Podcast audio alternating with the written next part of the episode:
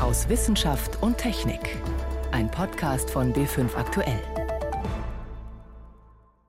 Heute mit Ingeborg Hein und einem hochfliegenden Ziel. Andere fliegen zum Mond, wir wollen den Krebs besiegen.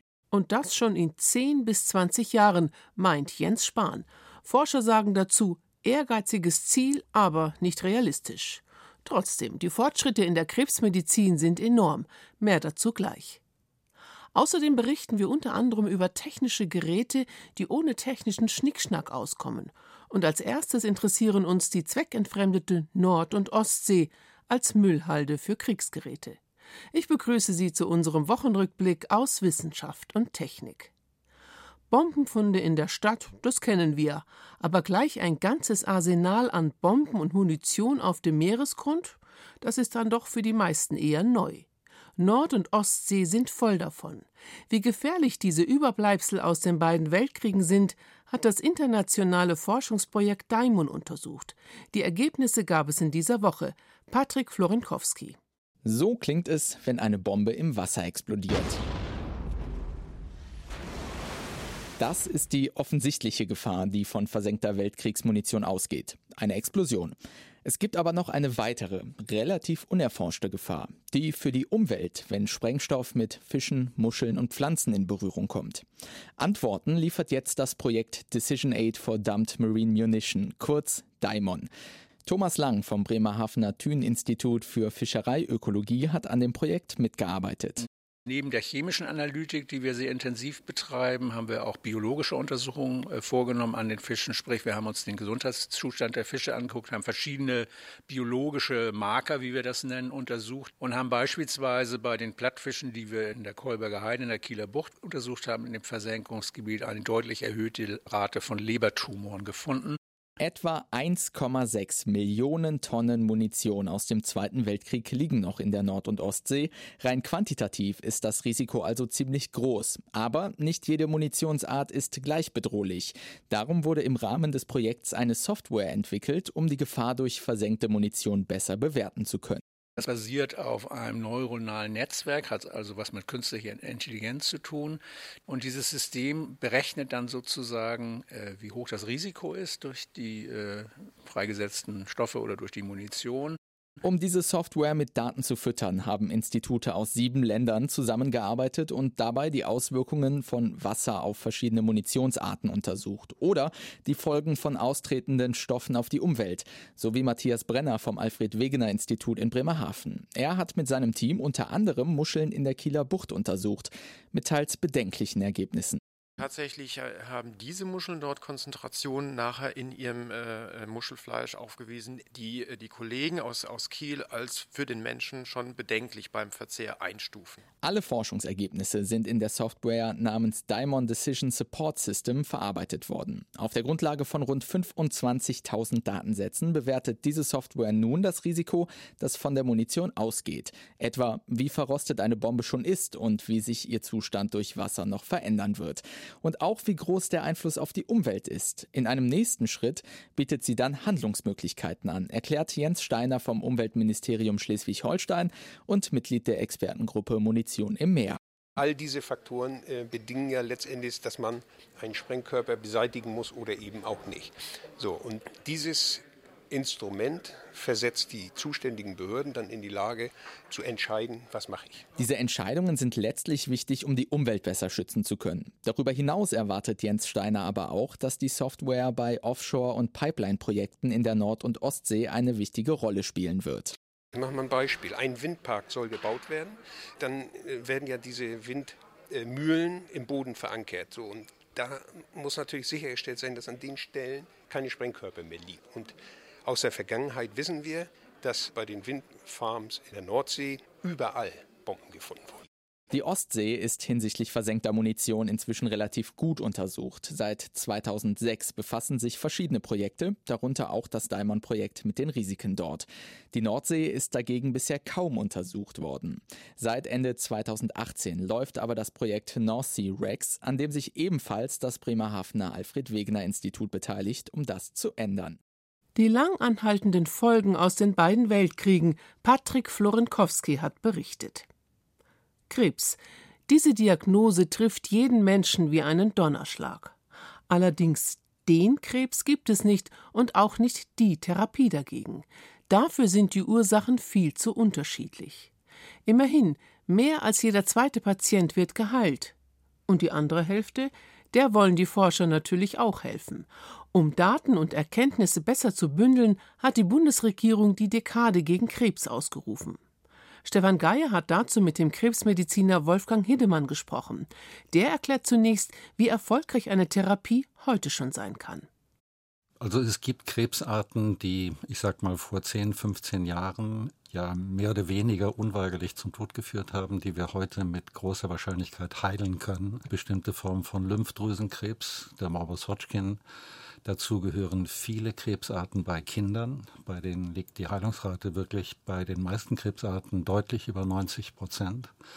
Aber auch bei anderen Krebsarten haben wir viele, viele Fortschritte gemacht, die vielleicht nicht unbedingt zur Heilung führen, aber die dazu führen, dass Krebs über lange Zeit in Schach gehalten werden kann und man so ein bisschen mit Vorsicht aber doch davon reden kann, dass Krebs zu einer chronischen Krankheit geworden ist. Und weil wir auch mehr Einblicke gewonnen haben, wie man das Immunsystem gegen Krebs wieder reaktivieren kann. Was muss mir denn als Patient passieren, damit ich sozusagen von den neuesten Forschungsergebnissen wirklich profitieren kann? Gut, ich glaube, was wichtig ist, ist, dass Patienten sich informieren und dass sie auch, wenn eine solche Krankheit bei ihnen diagnostiziert wird, ihren behandelnden Kollegen bitten, dass sie sich vielleicht in einem größeren Zentrum vorstellen können zur Beratung. Das heißt nicht, dass dieses größere Zentrum die Behandlung tatsächlich durchführen soll, aber dass man zumindest an ein Spitzenzentrum geht, was über neue Informationen verfügt und von dort aus so eine Art Lotsenfunktion übernimmt und dann vielleicht eben auch einem Kollegen einfach sagt, was die neuen Erkenntnisse sind. Ich möchte da auch eine Lanze brechen. Das kann kein Mensch verlangen von einem Kollegen zum Beispiel in der niedergelassenen Praxis, dass er über die neuen Forschungsergebnisse informiert ist. Das geht gar nicht. Dazu ist die Fülle viel zu groß und auch die unterschiedlichen Formen von Tumorkrankheiten, die er in seiner Praxis sieht. Da kann er nicht wissen, was in einem Spezialgebiet gerade läuft.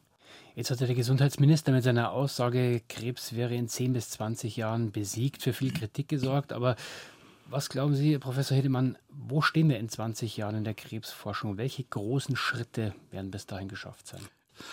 Wir gehen im Moment davon aus, dass etwa 40 Prozent aller Krebskrankheiten durch, ja, ich sag mal, ungesunde Lebensweise, Rauchen, vermehrte Alkoholkonsum vermieden werden kann. Und wenn es uns gelingt, diese Zahl schrittweise zu reduzieren, dann wird schon sehr viel erreicht. Und das heißt einfach gesünder leben und zur Vorsorge gehen. Das sind Dinge, die können wir Mediziner keinem Patienten abnehmen. Auf der anderen Seite muss man aber auch sagen, die Forschung in der Onkologie, die ist äh, wirklich auf einer rasanten Entwicklung.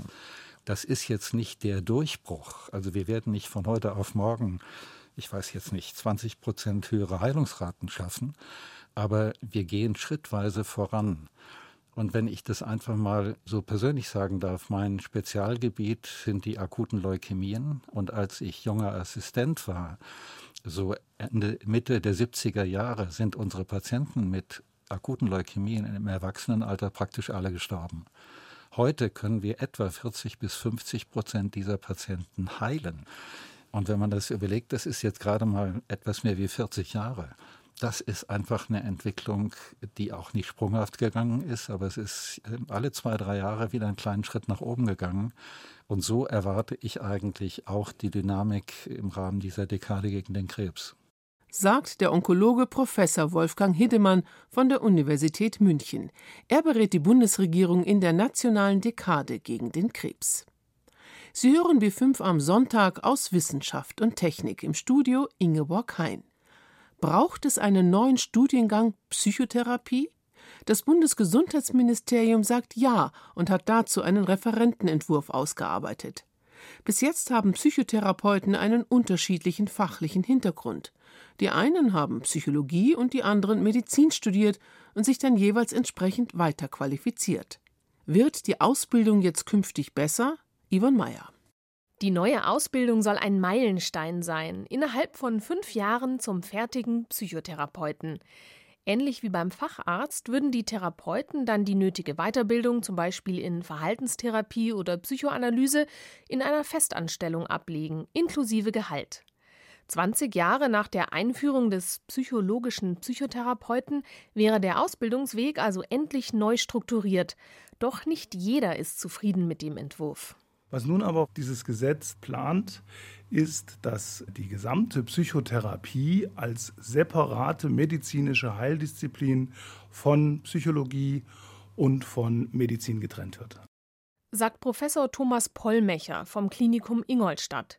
Er ist Psychiater, also ein Mediziner, der sich auf Psychiatrie spezialisiert hat und damit die andere Säule der Psychotherapeuten im deutschen Gesundheitssystem vertritt.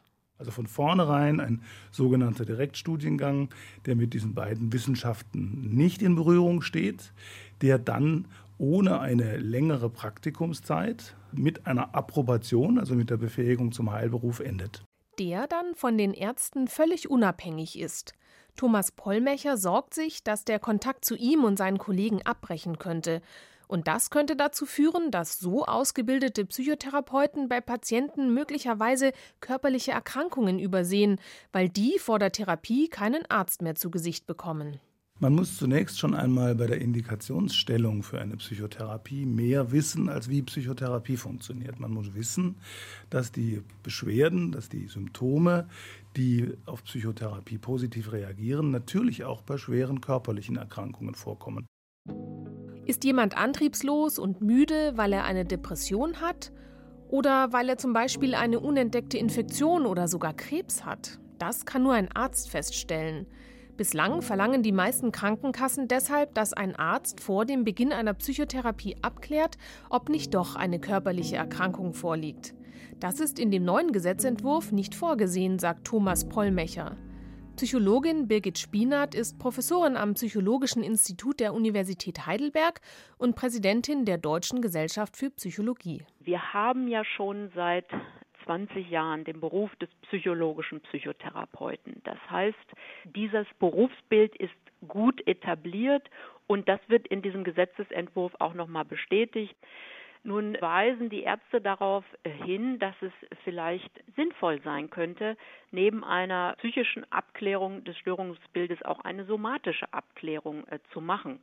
Das würde ich auch bejahen. In vielen Fällen wird man sich mehrere Meinungen anhören und wird schauen, auf welchen Ebenen kann ich das Problem angehen. Zu besonders vielen Diskussionen führt der Entwurf des Gesundheitsministeriums aber am Punkt Medikamente. Momentan dürfen nur Ärzte, also Psychiater, Medikamente verschreiben. Im Entwurf sind Modellstudiengänge angedacht, bei denen auch die Psychotherapeuten befähigt werden sollen, Psychopharmaka zu verschreiben, ohne jemals Medizin studiert zu haben. Psychopharmaka sind Medikamente wie andere auch und es steht auf einer Tablette, die man schluckt, nicht ein kleines Zettelchen, das dem Körper sagt, das hat ins Gehirn zu gehören und sonst nirgendwo hin. Die haben Nebenwirkungen, die treten in Wechselwirkungen mit anderen Medikamenten, die die Patienten einnehmen und die haben natürlich auch direkte körperliche Wirkungen. Mit ein wenig Arzneimittelkunde könne man kein Medizinstudium ersetzen. Das sehen übrigens auch die meisten Verbände der psychologischen Psychotherapeuten so, auch Birgit Spinat. Sie wolle gar keine Medikamente verschreiben. Mit Medikamenten werden psychische Störungen nicht geheilt. Wenn sie heilen wollen, müssen sie die Patienten dazu bringen, Dinge neu zu bewerten, ihr Verhalten zu ändern, ihre Denkmuster zu ändern. Und das genau lernen unsere Absolventen in der Psychotherapieausbildung. Dennoch hat diese Idee ihren Weg in den Referentenentwurf gefunden. Wahrscheinlich wird Jens Spahn dort nochmal nachbessern müssen. Yvonne Meyer über die geplante Ausbildung in der Psychotherapie. Egal ob Handy, PC oder Auto, alles steckt voller Raffinessen und Zusatzfunktionen, die, sind wir ehrlich, viele von uns gar nicht brauchen. Aber was technisch möglich ist, wird gemacht, auch wenn es in der Praxis kaum einer nutzt. Es geht auch anders. Das zeigen Entwickler, die ohne überflüssiges Shishi auskommen und sich aufs Wesentliche konzentrieren. Frugale Technik nennt sich das. Die ersten Produkte gibt es schon. Da wäre zum Beispiel eine Art Lieferwagen entwickelt für Afrika.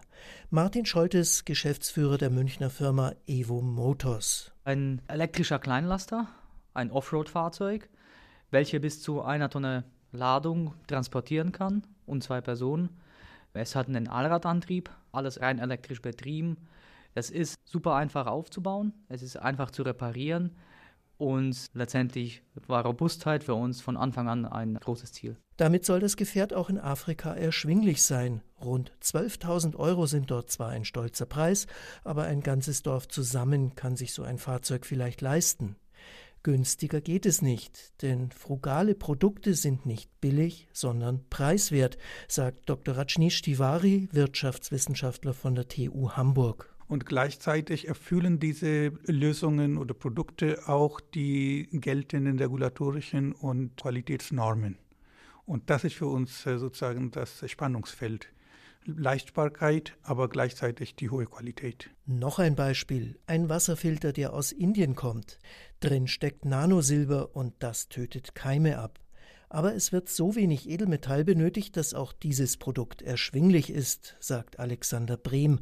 Auch er ist Wirtschaftswissenschaftler und Professor an der Universität Erlangen. Und da kann ich mir durchaus auch vorstellen, dass das auch eben in anderen Entwicklungsländern, wie jetzt in Afrika zum Beispiel, auch interessant sein könnte, aber auch im europäischen Kontext. Ja? Also fängt an beim Camper, der vielleicht im Campingurlaub da auch sicherstellen will, dass das Wasser eben sauber ist, aber eben nicht für ein Hightech- deutsches Gerät 100 Euro ausgeben möchte, sondern mit so einem 3-4-Euro-Gerät auch genau dieses Bedürfnis eben stillen kann. Dabei sind solche Produkte technisch nicht schlechter als unsere Hightech-Innovationen. Bei denen übertreiben es Ingenieure ja oft. Sogar einen Fachausdruck gibt es dafür. Overengineering heißt mehr als perfekt, jahrelang getestet, Leichtbau, so winzig wie möglich. Bei frugalen Innovationen werden dagegen robuste Teile verwendet, die überall produziert und von jedermann leicht ausgetauscht werden können. Es geht eher um das Kundenbedürfnis. Also die lösen das Kundenbedürfnis anders oder besser, indem sie zum Beispiel nur sehr begrenzte Funktionalität anbieten. Wobei äh, typischerweise eben nicht die allerneuesten Technologien dafür verwendet werden, weil die einfach zu teuer sind. Die brauchen wir auch hier nicht unbedingt immer. Und deswegen sind Innovationen zum Beispiel aus Indien auch für uns interessant. Beliebt ist dort zum Beispiel ein Test, mit dem man die Gefahr eines Herzinfarkts schon Wochen vorher erkennt, anhand von Eiweißbruchstücken im Blut. Gerade der Gesundheitssektor hat großen Bedarf an solchen Technologien und Geräten, die eben nicht High-End sind, sondern zuverlässig und kostengünstig. Und die bieten nicht nur kleine Start-up-Unternehmen, sondern zum Beispiel auch Siemens Healthcare. Auch in Deutschland habe ich Kostendruck im System und natürlich ist da auch spannend, ob ich jetzt ein Ultraschallgerät auch als portable Variante haben kann, was eben jetzt nicht den Hightech-Drucker hat, wo es ganz schwierig ist, das Papier zu besorgen. Zurück zum elektrischen Kleinlaster aus München, dem Fahrzeug für Afrika. Als die Wissenschaftler es öffentlich vorstellten, gab es eine Überraschung, berichtet Martin Scholtes. Dann haben wir einfach gemerkt, dass hier auch ein Rieseninteresse ist. Bei uns haben sich Hausmeister gemeldet, städtische Betriebe, Winzer, Landwirte, die auch sagen, die brauchen so ein Fahrzeug, wie wir es anbieten können. Ein robustes, einfaches Elektroauto, welches ich einfach für alles, was ich so ums Haus rum oder um meinen Hof rum tun muss, hernehmen kann. Fazit, es muss nicht immer die teure Hightech-Lösung sein. Frugale Produkte sind gut für die Umwelt, sie schonen Ressourcen und Klima, genau das, was viele von uns wollen. Bitte mehr davon. Frugale Technik, wenn weniger mehr ist. Ein Beitrag von Helmut Nordwig. Wir stecken bereits mittendrin im Klimawandel. Gletscher und Meereis schmelzen, die Temperaturen steigen. Für Tierarten wie Eisbären und Pinguine ist das lebensbedrohlich. Aber trotz aller Schreckensszenarien, tatsächlich gibt es auch Gewinner des Klimawandels. Seesterne, Quallen oder Glattwale zum Beispiel. Eine Studie hat jetzt speziell die Situation in der Antarktis untersucht. Susi Weichselbaumer. Ewiges Eis. Endloser Schnee. Das ist passé in der Antarktis. Merklich lässt der Klimawandel das Meereis schmelzen. Schelfeis bricht, die Gletscher gehen zurück. Vorher vereiste Meeresgebiete werden zu offenen Wasserflächen. Das betrifft vor allem und zuerst die flachen Küstengebiete. Das wird die Tiere massiv beeinflussen, die abhängig sind vom Eis, weil sie auf dem Eis leben, ihre Nahrung dort finden oder dort brüten. Sagt Simon Morley vom British Antarctic Survey voraus. Gemeinsam mit Kollegen hat er Studien zu 20 verschiedenen Tierarten ausgewertet. Diese Daten aus den letzten 40 Jahren sortierten die Forscher in eine Risikomatrix ein. Was brauchen die Tiere zum Überleben? Welche Veränderungen bringt der Klimawandel und wie passt das jeweils zusammen? Oder eben nicht? Wer überlebt und wer ihr nicht? Antarktische Verlierer. Ein großer Verlierer in der Studie ist der Kaiserpinguin. Er brütet auf Meereis oder Schelfeis, doch der Raum für die Jungenaufzucht schmilzt zusammen. Den allergrößten Verlierer, den wir ausgemacht haben, ist Krill. Diese kleinen Krebstierchen und auf weitere Sicht dann alle, die sich hauptsächlich von Krill ernähren.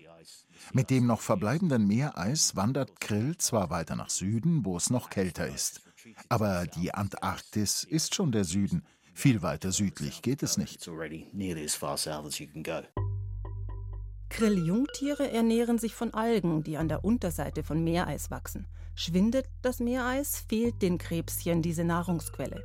Schwinden damit auch die Krebschen, setzt sich das in der Nahrungskette fort. Buckelwale oder Zügelpinguine leben in erster Linie von Krill. Noch. Unzählige andere Antarktisbewohner aber auch, gibt Professor Thomas Brey vom Alfred Wegener Institut für Polar- und Meeresforschung zu bedenken. Für ihn ist diese neue Studie ein guter Ansatz, bloß die Artenauswahl sei zu begrenzt. Das System, über das wir hier reden, da sind ja nicht nur diese 20 Arten drin, da gibt es also grob geschätzt, wenn Sie das antarktische Artenspektrum anschauen, 10.000, 20.000, 30.000 verschiedene Arten.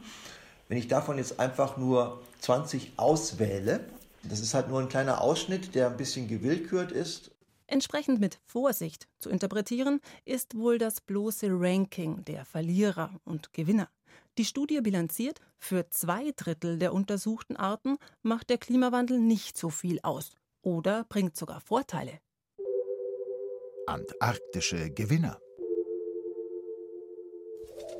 Wenn das Meereis verschwindet, wachsen mehr Algen in den jetzt offenen Bereichen. Planktonfresser profitieren davon, Quallen oder Fische.